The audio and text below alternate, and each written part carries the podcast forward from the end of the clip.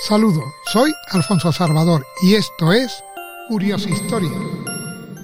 Biografía de los papas. Gregorio XI. Pierre Buffon era sobrino del papa Clemente VI, quien lo colmó de beneficio hasta que logró ordenarlo cardenal diácono, cuando Pierre tenía solo 18 años. Como cardenal asistió a la Universidad de Perugia. Allí estudió y se doctoró en Derecho Canónico y en Teología. Cuando murió Urbano V, fue electo papa por unanimidad en Aviñón en 1370, pero su coronación se retrasó un año porque debió de cumplir requisitos previos. Tomó el nombre de Gregorio. Lo ordenaron sacerdote el 4 de enero de 1371 y fue coronado papa el día siguiente.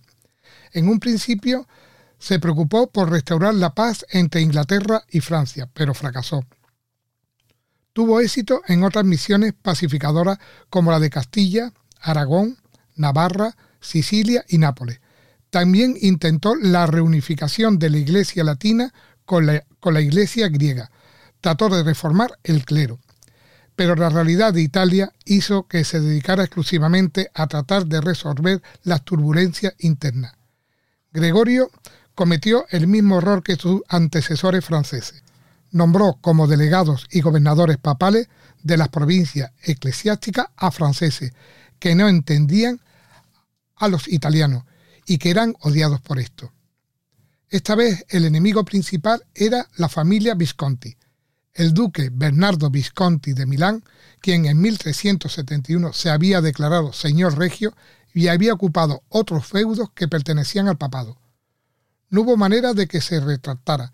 Gregorio publicó una bula, pero Bernabé obligó a los delegados papales que llevaron los documentos a que se los comieran. El Papa no dudó en declararle la guerra en 1372, para lo cual consiguió ayuda externa. Hizo una alianza con el emperador del Sacro Imperio, con la reina de Nápoles y el rey de Hungría, y contrató a un mercenario inglés. Finalmente, Bernabé pidió la paz.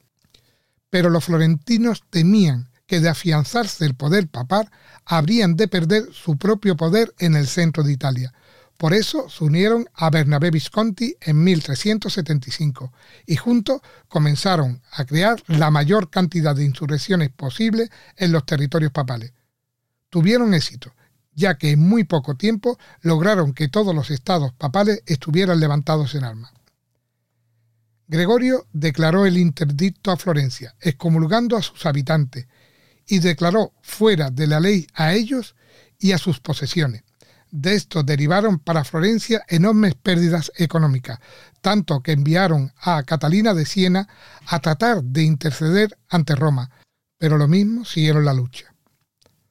La trama de conflicto hizo que el Papa decidiera volver a Roma, donde llegó en enero de 1377. Pero esta presencia no puso fin a las revueltas. Gregorio falleció en esta ciudad. A su muerte se inició un gran cisma. Muchas gracias por escucharme y espero que os haya gustado. Un saludo virtual a todos.